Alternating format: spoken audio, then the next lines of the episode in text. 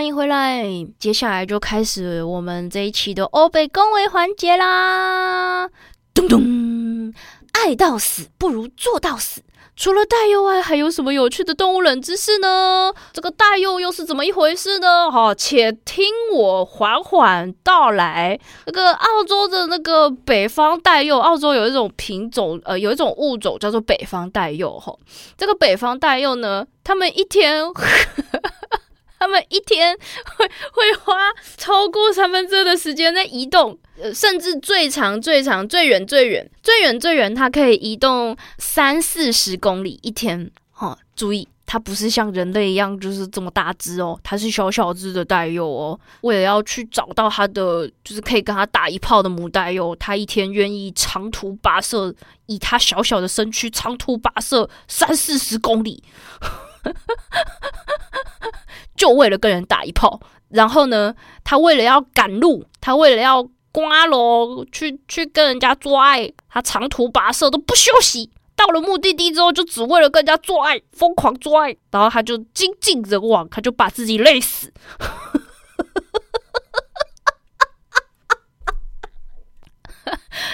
因为，因为，因为，很多就是那个动物学学家，他们就注意到奇怪，为什么寿命就是母大幼跟公大幼的那个寿命差距怎么差这么多？公大幼很多，公大幼都是年纪轻轻就死掉了。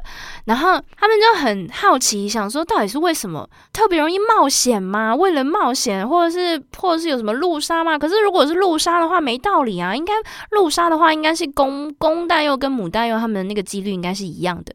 他们就去去追踪那些公代幼，就他们就发现了那些公代幼，他们为了为了要打上那么一炮，日以继夜的迁徙移动，就为了去找到他的另一半，就是他的母代幼。然后母代幼通常都不不太会不太会跑远哈，但是公代幼就是就是他们长大之后开始就是哦急急洋洋的我想要做爱，然后他就他就长途跋涉，然后去找到那个母代幼，然后就就疯狂找到了之后就开始疯狂做爱，然 后做到然后做完之后他可能让他去找下一只母代幼嘛，可是他在找下一只母他又，他他中间又没休息，他就是他就不休息，疯狂迁徙也是为了做爱，所以你们想想看，一个任何一种生物，任何一种生物，他在 jerk off 时候，他一定都会就是稍微就是就是哦哦，他会稍微进入圣人模式，他会有点飘飘的。我相信啊，任何生物，我相信任何生物都这样。好，那他在这个飘飘的情况之下呢，再加上他都几乎没有休息，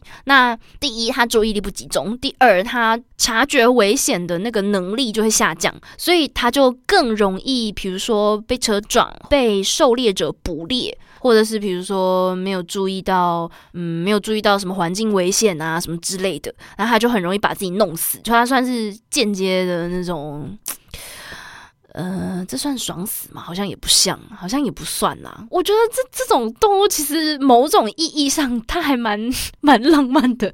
我不是说我不是说调情那种浪漫呢，就是他们有他们自己的生命浪漫，他有他自己的生命哲学跟他的恋爱观，他有他自己。至死不渝的观念，他要去守住他的那个价值观，就是为了打这一炮，我死也甘愿。总而言之，这个呃，有一种物种叫做北方带幼，大家好奇的话可以去查一下。嗯，他们很有趣，而且很可爱哦。他们其实蛮可爱的，大家可以去可以去 Google 一下他们的照片，非常可爱哦。但是一想到长得这么可爱的动物，他们居然就是是这么哈扣的那个生命战略家，我们就觉得嗯。应该要给他们一个掌声鼓励鼓励，太厉害了，impressive，impressive，啊，OK，好，不过大家放心哦，那个母大幼通常不会有这个迹象，他们不会，对，所以所以还好啦，还好啦，可以可以，不用不用担心那个，就是嗯嗯，这就是还好，至少目前为止，科学家们、生物学家们他们观察的那个目前为止的结论是这样，嗯。啊，除了大幼之外，还有什么有趣的动物冷知识呢？这就是我们要来看今天大家的投稿啦。让我们看看，我们这一次就不帮大家做分类哈，这一次就比较简单。我们来看一下，呃，有什么有趣的那个呃冷知识呢？嗯，哦哦，这个这个我知道，哎，这个还蛮有趣的。好。这个还蛮好笑的。好，这个我我先讲，我先讲，我先讲哈。这个小帕的投稿，小帕说：“你知道吗？在瑞士，只养一只天竺鼠是犯法的哦。由于天竺鼠是群居动物，它们非常需要同伴的陪伴，寂寞的时候甚至会造成，甚至会忧郁症。因此，瑞士当局禁止民众只饲养。”只天竺鼠，如果不幸自己养了两只天竺鼠，有一只突然升天了怎么办？于是乎，瑞士就衍生出天竺鼠相亲、出租这一类的新兴行业，可以提供自己的天竺鼠出来与别人家的天竺鼠结交另一半，并繁衍后代，避免形成只剩一只孤单天竺鼠的情况。天竺鼠养殖协会的皮斯卡昆表示，每个礼拜大约有三到四通电话询问，雄性天竺鼠收取五十瑞士法郎，雌性天竺鼠六世瑞士法郎当做押金，归还时还给饲主一半，另一半则是服务费，这样可以避免饲主陷入不断购买另一只天竺鼠的轮回中。你想想看哦，在瑞士这个天竺鼠相亲出租的新兴行业出来之前。在这个行业出现之前，瑞士的天竺鼠饲主们，他们真的是 forever 多买一只天竺鼠的，那个是轮回地狱诶。就饿死一只，除非他们，除非他的天竺鼠同年同月同日死，不然他永远都要去赶快去赶紧再去购买另一只，或者是可能亲戚朋友，就是可能就是啊他的天竺鼠死掉，然后刚好你的天竺鼠也死一只，然后他他伤心到不想养了，那他那一只就是就给你这样之类的，可能就是继承天竺鼠。哎，等一下，如果你妈妈养了两只老天竺鼠。我我们不要，我们讲极端一点好了。如果你的阿妈养了两只老天竺鼠，然后比如说你们一家子住在瑞士，然后你的阿妈养了两只老老的天竺鼠，然后有一天你的阿妈过世了，她的遗产遗嘱里面说，我的这两只天竺鼠我要送给我的金孙。于是乎呢，你因为这个遗嘱继承了阿妈。特地留给你的那两只老天竺鼠，然后就在阿妈告别式的第二天，其中一只老天竺鼠过世了。你等于是你在不情愿的情况之下，你要再去多买一只天竺鼠，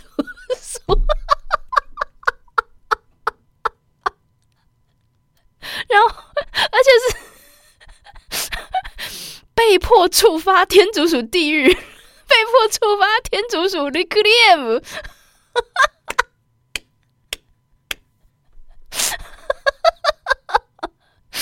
啊！我我记得好像其实蛮多鼠类，蛮多鼠类大鼠吧。我记得好像大鼠的养大鼠协会，他们也有在呼吁说，嗯，他们也有在推广说，如果你想要养大鼠的话，嗯，尽量养两只。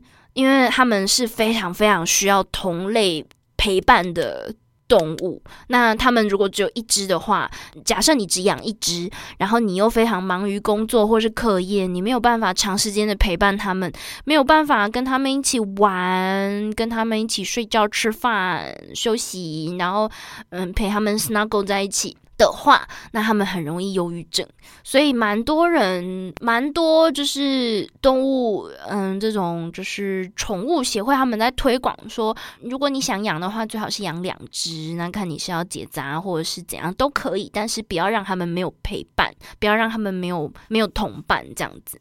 突然间好想吃哦，不行不行不行，我要忍住。好啦，总而言之，这个这个蛮有趣的，这个还蛮有趣的，这个确实是一个蛮有名的、蛮蛮有名的搞笑知识。它也不是搞笑啦，就是大家会觉得，哦，瑞士那个这个蛮好笑的。好，嗯，我看一下哦。这个程央，我们的央央的投稿，他说前阵子有次我在看海参的时候，突然注意到海参的嘴巴有一个圆形的开口，并且呈辐射对称的长着五颗牙齿，就像电影作品里面常见的那种蠕虫怪物的嘴样。但是我立刻发现了不对劲，有一种这个嘴巴跟我认识的海参进食方式完全不一样的感觉，于是。就在我我心里浮现了一个想法，于是我抱着这种强烈的推测去搜寻的资料。没错，我想的没有错，这种海参叫做福冈参，福是辐射的福，冈是肛门的肛，参是海参的参。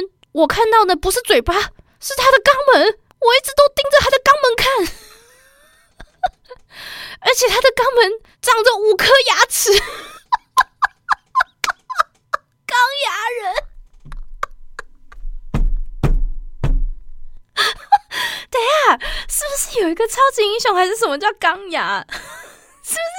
是不是有一个有一个角色是有一个角色叫钢牙吗？对对对，我猜一下。哎，那家伙不错，帅的说。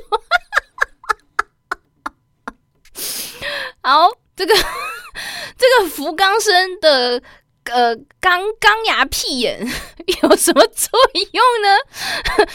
哦哦，原来那个福冈生呢。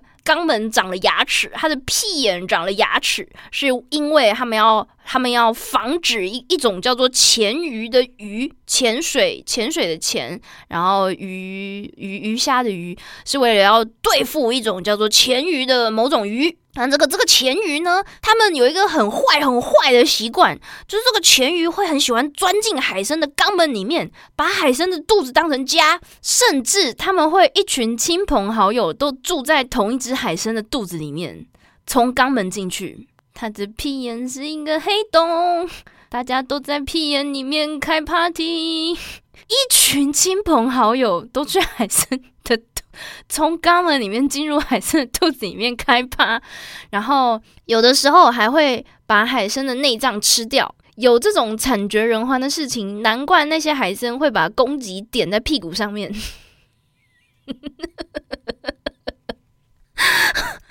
我我看一下，我对对对对对，我我来搜寻一下潜鱼长什么模样哈，我来搜寻潜潜鱼潜鱼。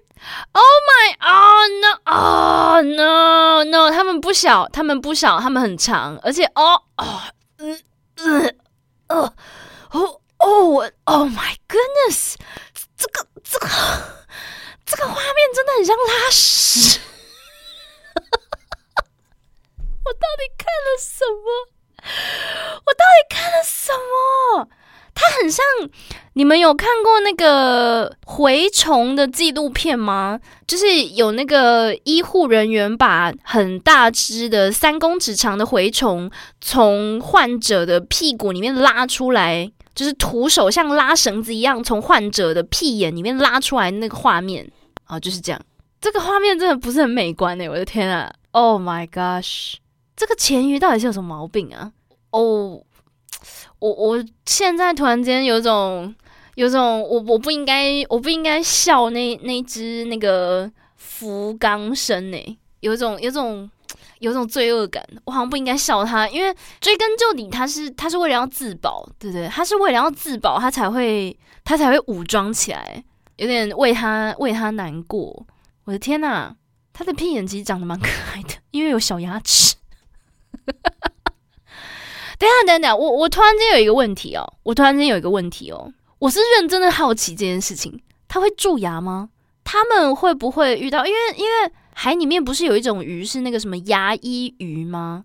就是会进入鱼的嘴巴里面去帮他去帮他剔牙的那个鱼，他们会遇到那种鱼吗？那种鱼会去帮他们剔牙吗？我突然间蛮好奇这件事情。好啦，那蛮多人，蛮多人都投海底生物的。我发现，我其实有打算把动物跟海底生物分开，因为我觉得它是完全两个非常非常大的领域。之后我会我会开那个海洋动物冷知识哦，已经重复投稿过的冷知识，下一次如果就是有同样的条目，有同样的投稿，我们就会到时候会过滤一下啊，反正哦，冷知识嘛。啊，很多。好，那因为呃，再再再跟大家宣宣导一次哦。诶，我知道大家都非常想要 share 很多有趣的东西吼。不过因为这次的那个开放投稿啊，真的就是跟跟大家说，请你投稿一个，所以那个投复数的 投复数的吼，那个我没有办法，我没有办法及时筛哦，所以。我觉得把规则讲清楚好像也蛮重要的，因为因为我觉得如果你们一次投太多，然后可能就是你们你们一一直重复投一样的东西也不好。我觉得我觉得这样就是安尼安尼嘛，嗯，不好胜啊。好，那我就继续看喽，我继续看，我继续看有没有什么有趣的呢？我看看，哎呦，这个这个这个我阅读一下哈，我稍微阅读一下哈。哦，OK，好。这个有点有趣哦，这个是这个 Spider Kiss 这个 Spider Kiss 的投稿，蜘蛛之吻啊，蜘蛛之吻说，Slugs really are an incredible species in the world。这个 Slugs 就是阔鱼，就是那个哈利波特里面那个 E Slug 吃阔鱼的那个那个阔鱼。I said this is not only because they are both 这个字我不知道怎么念哦，这个。Hermaphrodites，它是 hermaphrodites 还是 hermaphrodites？hermaphrodites 吗？还是 hermaphrodites？它的重音在哪里？因为它有点长，我来查一下。我猜是 hermaphrodite。最后一个我猜对了，hermaphrodite。OK，hermaphrodite。hermaphrodite 是雌雄同体。OK，那我们就继续喽。not only because they are both hermaphrodites, but also because when two slugs trying to create a new life, they would let their male organs intricate tangling together into a spiral，就是呃，这个阔鱼是一个很神奇的物种哦，不只是因为它们雌雄同体，还包括呢，当他们想要创造宇宙。 宇宙既往的生命价值的时候，啊，当他们要啪啪啪的时候，他们要生小孩的时候呢，他们会让雄性器官纠缠在一起，像螺成两个个体，呈螺旋状的纠缠在一起。那这个时候，不晓得会不会有那个宗教虔诚的人说：“哎呀，你们搞 gay？” 呃，没有，他们不是要搞 gay 哦，因为他们雌雄同体。好，两个雌雄同体的个体呢，他们会分别提拿出自己的两把笔杆，然后把他们的笔杆卷成螺旋状，纠缠在一起，并不是为了要榨墨水。No，they're not. They're not making inks. They're they're just making love. 然后，Sorry. Sometimes the organ might be difficult for them to release when they finished. 有的时候呢，当他们已经决斗完毕了，当他们这个这场交响曲已经演奏完毕了，但是那个螺旋状纠缠在一起的那两个那两根指挥棒呢，没有办法解开，是很难解开的哦，难分难舍。In this case, one slug would get impatient and simply bit its partner's organ off。当这种时候发生的时候呢？通常比较不耐烦、稍微不耐烦的那只阔鱼，它就会压起来，然后把对方的鸡鸡咬掉。This process is called a puffulation. A puffulation 啊，我重音错了，是 a puffulation。puffulation 要怎么解释？截断。它居然有一个词，它居然真的就是，它不是 cutting off，它就是它居然有一个特殊的词，而且是一一个一个非常非常正式的词，叫做 a puff。Population，哦，这个世界真的是断开连接，没错，这个词叫做断开连接，说的太好了。Some of the slug might eat their own male organ after they having fun。有一些阔鱼，它在这个交响曲结束之后，它还会把自己的自己的指挥棒吃掉。Oh, I guess it's just because they're hungry. The slug that lost its organ isn't able to mate as male anymore. 它没有办法再长诶，它的鸡鸡没有办法再长，不像鸭子一样是可以重新长的。所以，如果它们的鸡鸡被别人或被自己咬掉了，它就一辈子是女生。它之后要繁殖的时候，它就只能以女性的角度去繁殖，就是身份去跟别人繁殖这样。对，名副其实的好哥们变成好姐妹，真的，名副其实的好哥们变好姐妹。到底啊？刚我以前没有想过这件事情，诶，我知道他们会，就是他们会，就是两根指挥棒可以纠缠在一起，可是我没有想过，我没有想过，他那个指挥棒掉了之后没有办法再长出来，他们一辈子就变成了副指挥，就是。被指挥的人。注意哦，他不只是会吃掉别人的雄性器官，他会把自己的雄性器官吃掉。Why? What are they thinking? No, no, they they definitely not thinking. 真的是不懂酷在想什么。舅舅，我不当男人啦！真的是不懂，不懂他们在想什么。是事实上，我觉得他们可能没有在想什么。我觉得好，我们来看，我们是不是看很多海洋生物啦？我们找找看陆地上的生物好了。虽然阔鱼也是陆地上的生物，不过因为它因为还有海阔鱼这种生物嘛。哎呦哦，这个有趣哦，这个这个蛮有趣的，这个看起来蛮有趣的。好这个同安的投稿，同安说：“你知道吗？腕龙是侏罗纪时代陆地上最大的动物之一。其实它不用咬人，也不用踩人，光是用吐的就可以把人吐死。”首先呢，我们先计算那一滩呕吐物的落地速度，G 力乘上碗龙高度的两倍，再开根号。哦，我不会算哈，所以我就直接念哈。拍九点，呃，那个是拍还是开根啊？九点八开根号乘以十乘以二等于十四，forty miles per second。就是时速约十五公里，is that miles or meters？那个 m 是 miles 还是还是 miles 还是 meters？好，这总之它从碗龙的那个高度，碗龙的嘴巴的高度吐东西到地板上，它的时速是五十公里，一一秒钟十四公尺的速度。那这个被吐到平均受力就是重量乘以速率。好，其实我其实我不知道，我不知道怎么算，我现在只能念。我我的遇到这个数学问题，我只能念给你们听了。我我没有办法算哈，我只能平平的念过去，我没有办法，我没有办法再加什么效果什么的。好，那就是被吐到的话，你的平均受力是重量乘以速率嘛？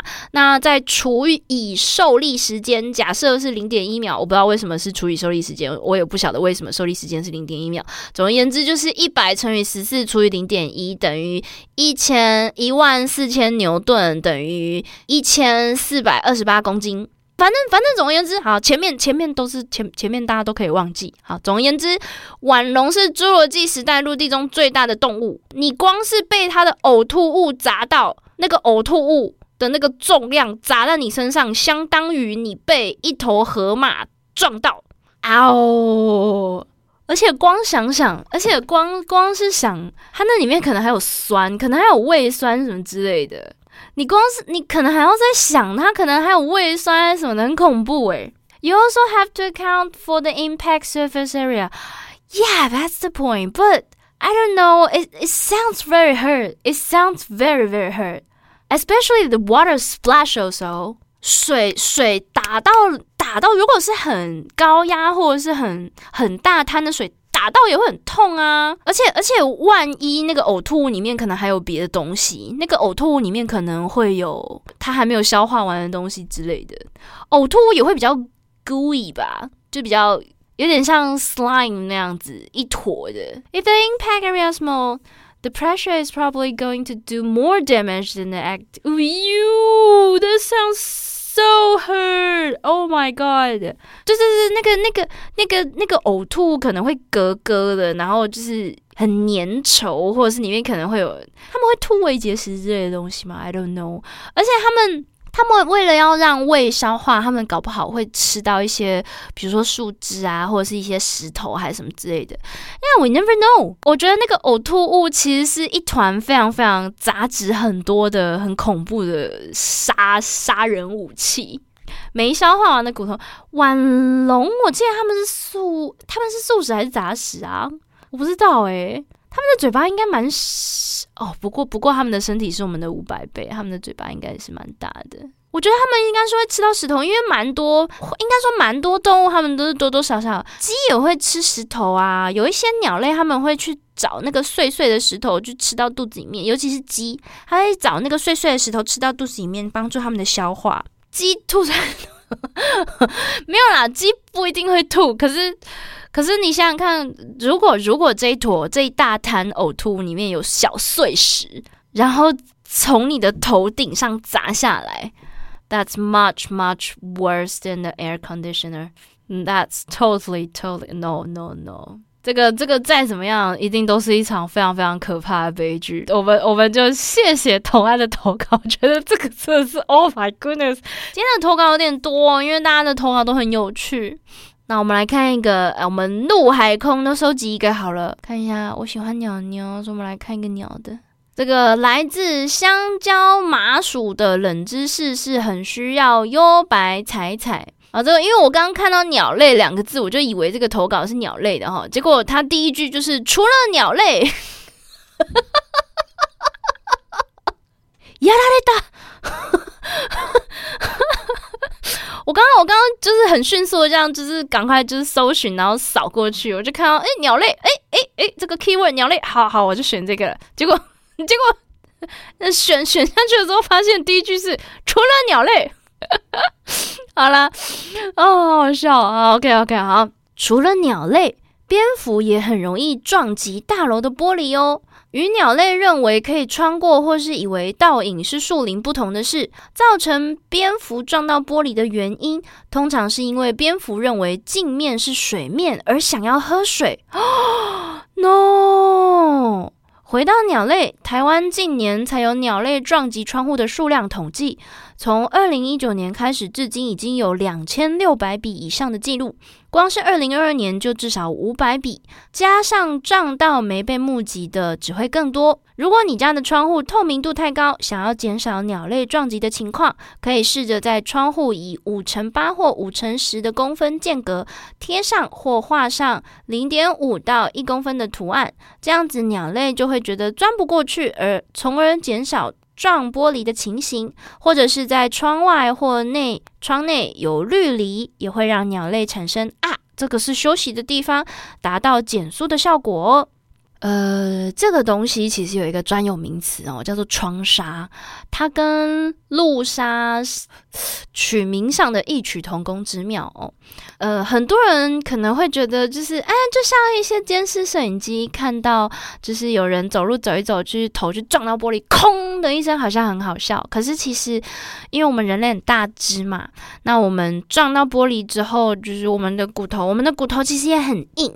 那鸟类相对于我们人类走路走一走，或是或是我们人类跑步的速度比起来，鸟类飞行，尤其是它们，它们看到那边有一个窗户，它们以为自己可以穿过去，但是那边明显是一个建筑物，它们要穿过去的时候，鸟类是会加速的。那在加速的情况之下，鸟类撞上人类制作的这个玻璃，这个建筑物的玻璃，它的速度是大到可以造成你骨折，或者是呃轻则脑震荡，重则骨折，或者是它可能整只翅膀就会毁掉。所以这就是，这就是，嗯，近几年来很多人开始在呼吁、在推广要注意的窗纱。以前很多很多就是学校啊，老师们就会说，哎，那个窗户要擦的窗明几净啊，窗户要窗窗户要擦的亮晶晶，要剔透才好。但是我自己其实就目击过最少啦，最少我自己我自己其实目击过两次。嗯，撞玻璃，但是嗯嗯，没有没有死亡，没有死亡，就只是一般的普通麻雀，一次是麻雀，一次是白头翁。运气很好的是，他们呃麻雀那一次没有什么伤，没有什么重大伤，它就是它就是愣了一下，然后它就飞走了。就是我我待在那边观察了一阵子，我没有发现它有。太严重的异状，所以我就离开了。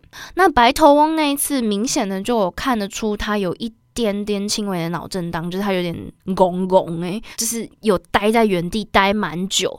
那因为我也不太敢靠近，我就待在附近观察他，就是等待观察，就是想说，in case 他如果待会儿倒下去还是什么之类的。嗯，因为那是那个发生在我家附近。如果如果你目击了鸟撞伤，比如说撞到玻璃啊，或者是或者或者是你在一个干一片干净的玻璃上面看到有撞击的痕迹，可能是有一点像鸟撞上去的粉尘的那个痕迹，或者是它是很突兀的脏污，那可能可能可能你就可以观察一下附近是不是有鸟掉在附近，或是昏倒在附近，你就可以去观察一下。但是要注意哦，不要急着不要急着把鸟类捡起来，先观察一下附近。第一，观察附近有没有狩猎者，有没有野猫，有没有家猫，有没有猫狗、流浪狗什么的，或者是一些就是我呃蛇啦什么的，观察一下附近。如果附近没有这种立即性的危险的话，那 OK，就是你可以接着去观察它有没有，比如说有没有流血，有呃是不是还有呼吸，它它有没有它胸口还有没有在起伏，它还有没有慌，不要光用手检查，你要去观察一下附近。然后还有一点，注意它是不是雏鸟。它是不是嘴巴那边有黄黄的那个黄口小儿？注意它是不是雏鸟或亚成鸟。然后听一下，稍微听一下，稍微观察一下，抬头观察一下树树树梢上有没有它的家人、它的亲友有没有在附近，就观察一下。如果有的话，那你先。待远一点，他们通常会因为人类的靠近非常非常紧张。但是如果地上的这个患鸟 患者，如果地上的这个受伤的患鸟呢，它没有。他有就是有醒过来，他的意识是清醒的，他只是他只是在喘，喘的很用力。然后你发现他意识是清醒的，你靠近的时候他还有挣扎，那你先不要靠近，待在一定的距离外观察。那他一定会在心跳恢复，然后稍微意识稍微更清醒一点之后，他自己会试图飞起来。除非你有察觉到，除非你观察到他有立即。就是蛮比较危险的伤，比如说见骨了，或是血流出来了，那你先用小毛巾或者是简单的薄的衣物、外套什么的，不要厚重的，轻轻的把它包起来，然后放到纸箱里面，绝对绝对不要徒手摸。接着赶快求救，比如说一些野鸟协会啊，或者是附近的兽医、兽医院啊，都可以。如果你的当事鸟 有，比如说剑骨之类的这种，或者是你有明显的看得出它有骨折。或者是你感觉到它的翅膀有歪很奇怪的方向，最好是连移动它都不要移动。这就像是人类在遭遇车祸的时候，我们第一时间，我们大家都能够理解说，哦，不要去动伤患哦，不要去乱动伤患。我们大家都能够第一时间理解这这个概念。鸟一样哈，所以如果你发现就是，诶，它它就是什么形状好像看起来怪怪的，但是它还有呼吸，好像还可以救。优先请别人联络附近的那个救伤协会，或者是打电话问一下附近的医附近的兽医，说我要怎么我我可以怎么呃怎么搬动它吗？什么之类的。好，再这样继续讲下去，真的已经，它已经从无用的冷知识变成有用的热知识了，而且它有一点违背了我们供销为的这个宗旨哈，所以这个这个可以改天挪到杂谈的时候再跟大家呼吁。我们在 U 广里面，我们就是要讲乐色话，U 广这是 U 广的铁则，No No No，We We shall not study in U 广，No No，We shouldn't，我们违规了，我们违规了，哎，哔哔哔哔，丑一。好，不小心上镜了，不是头头痛。我们要我们要看一点不长脑子的东西。我们今天最后一个看一个最后一个不长脑子的东西。好，今天看最后一个哈不长脑子的东西。哎，好好，我我挑我我挑一些短的好了，应该不不一定是最后一个。好好，我们挑一些短的好了。嗯，谢谢 nan 的投稿，他说 Party Parrot 迷音来自于肖鹦鹉求爱的动作，就是那个咦，那个那个脖子那边转的那个，那个是肖鹦鹉的求爱动作。Yeah, I know, and it's very interesting, and it's kind actually cute. It's actually very cute. 好，你们知道有一个有一个 meme 叫做 Party Parrot 吗？它就是一只一只鹦鹉，然后它的头在就是转圈圈，在那边扭，在那边扭，很像很像开趴这样。它这个动作其实是一种鸟类，叫做枭鹦鹉。然后它它在求爱的时候，还会有这个，喂，还有 RGB 版的，没错没错。嗯，对对对，大家可以去 Google 枭鹦鹉，非常的可爱。他们是他们，they're goofy，they're cute，they're so so goofy in the in a cute way。In a cute way。再来是四叶草的投稿，他说：“兔子一年四季都会发情，就像说男生。”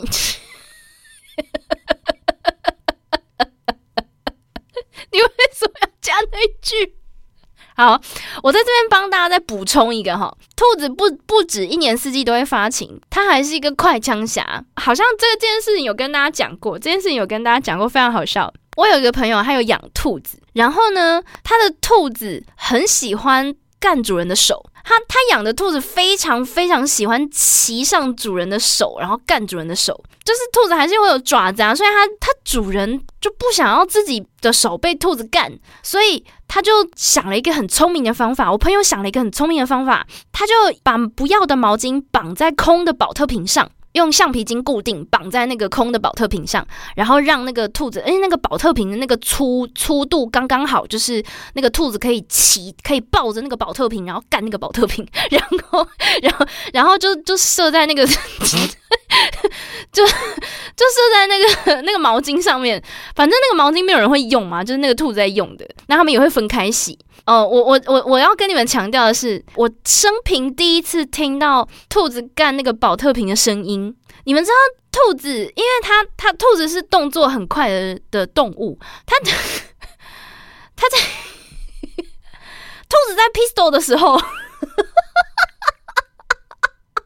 我刚我真的不晓要用什么词，那个声音，因为那个保特瓶是空的，你知道保特瓶空的保特瓶，我现在我现在没有空的保特瓶，你 你们有敲过，你们有就是用手弹过那个保特瓶的声音，或是空的保特瓶砸到地板上的声音，你们有听过吧？那只兔子骑在那个保特瓶上面，就发出这样子的声音，速度超快。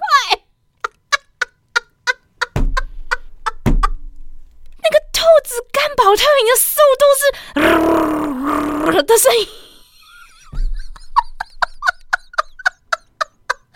然后，然后他真的是就是当所有人都还在震惊的时候，所有人都还在都还没有从震惊恢复过来的时候，他已经干完了。对他就是不插电的马达，对他就是那真的是超级小马达哎，大概好像三四秒就结束了，就。然后就可能舔一下爪子，然后装一下没事啊，然后舔一下耳朵啊什么之类，梳理一下毛发。然后过了一会儿，他就觉得意犹未尽，他再爬回去找他的那个保特瓶，然后就继续干保特瓶，他就重新骑上去，然后都。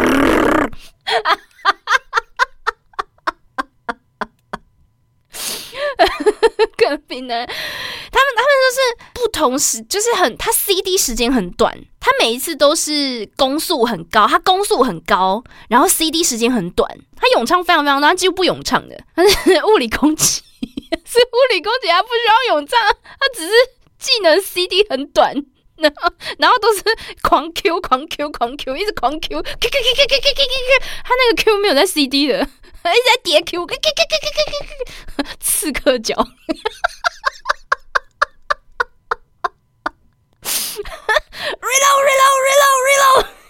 这就是 有趣的兔子冷知识，没有办法只是好的这个。即便我现在找到一个空的保特瓶，我也没有办法光靠我的手去敲出来。没办法，我的手不够快，我的手不够快。没有，我的手不够快，我的手真的不够快。他的声音真的是，他的速度真的听起来就是，我天！对对对对对对对对，筋膜枪的速度，对，就是筋膜枪的速度。你们可以试试看，用筋膜枪，然后你调到最小力，然后用筋膜枪去弹那个。空的保特瓶，就那个声音，就那个声音。如果现在在听这一段的人，如果你家的就是有发情的困扰，让他尝试看看那个空岛废弃毛巾包空保特瓶的这个这个策略，还蛮推荐的。因为据我朋友所说，就是他的他的那个兔子啊，从此之后不会再对那个对主人的手。有任何的执着，虽然偶尔还是会错把朋友的手就是误认成是性感的母兔，但是呃，我朋友就是都会很迅速的把手抽回来，然后塞给塞给他的兔子保特瓶，可以尝试看看啊，分享一下啊，这个不行，长脑子了，不行不行，人类也是啊，分不出那是杯子，呃，这个啊，有有一些话，我们我们不要我们不要说的太说的太一针见血了，太跨名了。不不要这样嘛，杯杯子也有杯子的好啊，杯杯子杯杯子 杯子不会不会要求要跟你谈情说爱，只爱爱不不说爱，爱爱完就 goodbye。好啦，总而言之啊，那就是还是呃，身为。啊，再怎么样，我还是蛮喜欢鸟类的，所以大家可以，呃，网络上都有非常非常多鸟类救伤的的 SOP 哦，有很多人制作，甚至图文并茂，也有一些人会蛮有耐心的提供解答。如果好奇或者是或者是紧张，你遇到什么状况，你可以立即求助哦，不用担心，不用担心。